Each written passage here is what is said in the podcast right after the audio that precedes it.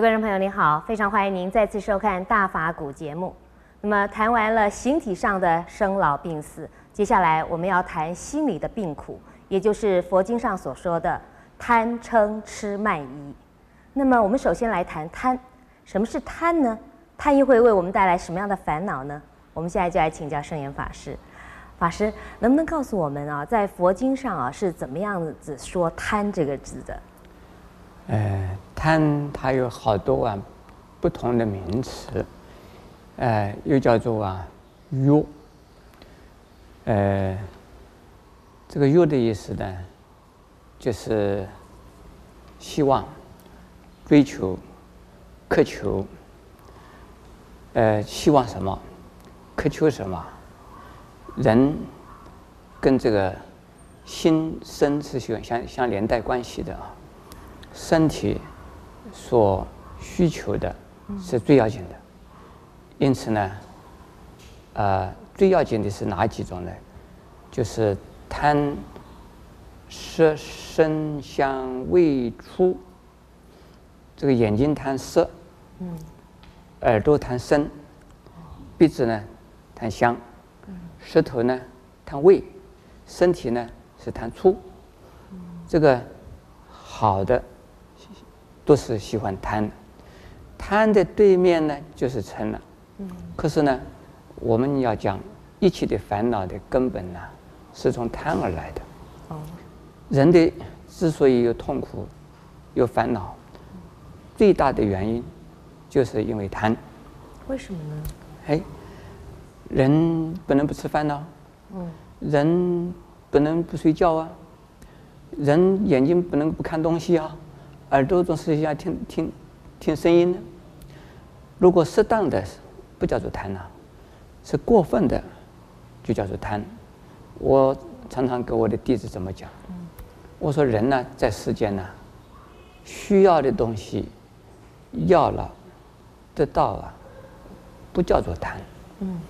不需要而想要，那就叫做贪。可是呢？人呢，想要的东西太多了，实际上需要的东西不多的。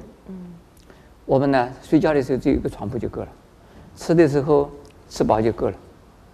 眼睛不可能一同时间看很多东西，所以说呢，人呢，为什么贪得无厌呢？那就是心理的问题了。嗯，心里的有一种啊，据为己有，而且呢，希望永远有。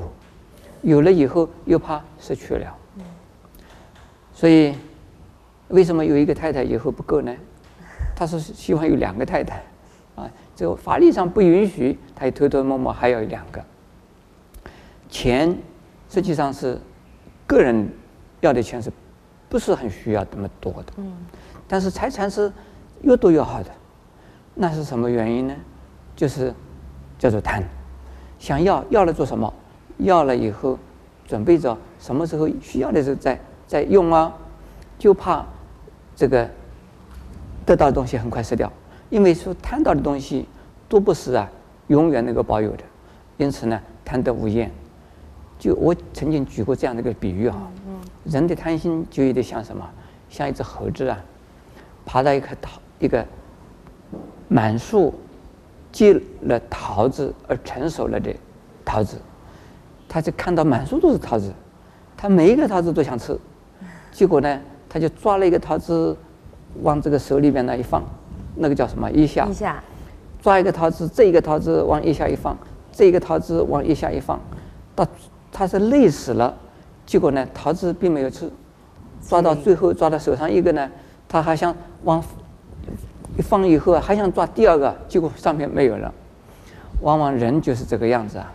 就被贪心带来许多的烦恼，贪心把自己累得要死。人为财死，鸟为食亡。实际上啊，人并不仅仅是为财哦，为很多东西都贪得无厌的追求，再追求，争取再争取。因此呢，人和人之间呢产生很多的摩擦，人和自然呢也产生不协不不协调，所以为自己带来困扰。为大众、为社会啊、为自然呐、啊，带来灾难呢、啊，都是从人的一个贪心而来的。贪心，我再讲一次，需要的东西适可而止的取得运用，不叫做贪，而想要的东西叫做贪。因此，人人呢有贪心，狗啊猫啊有没有贪心呢？也有，很少，有也是很少。吃多一点，吃多一点，他吃饱了就没有再想吃喽。他没有想到说我下一餐还留一点东西在那边给下一餐吃，没有想到，他就吃饱了就不要再吃。可是人呢，吃饱了以后还想到明天，还想到后天。那明年后年还有呢？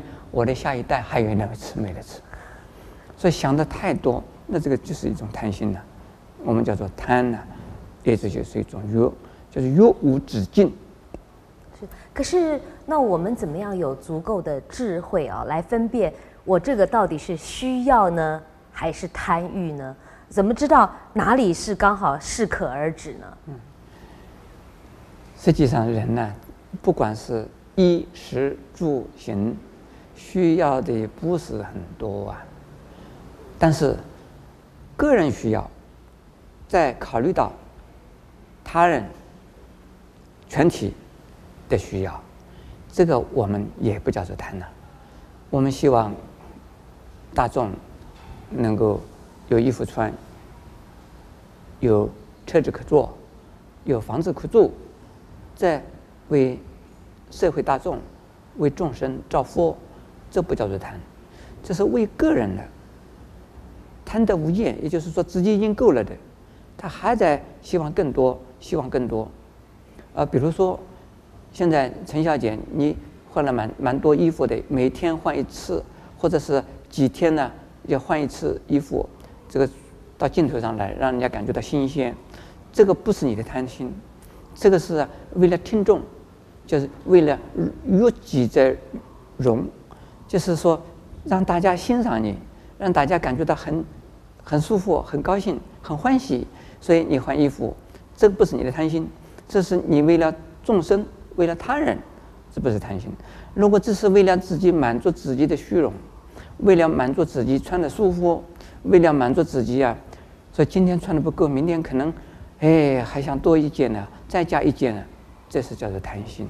嗯，那怎么去贪呢？啊？怎么去贪呢？啊，去贪就是说，自己需要的东西以外呀、啊，不要过分的，不要多余的，多也可以多一点呐、不要多的太多啊。哎，够吃就好。谢谢师傅开始。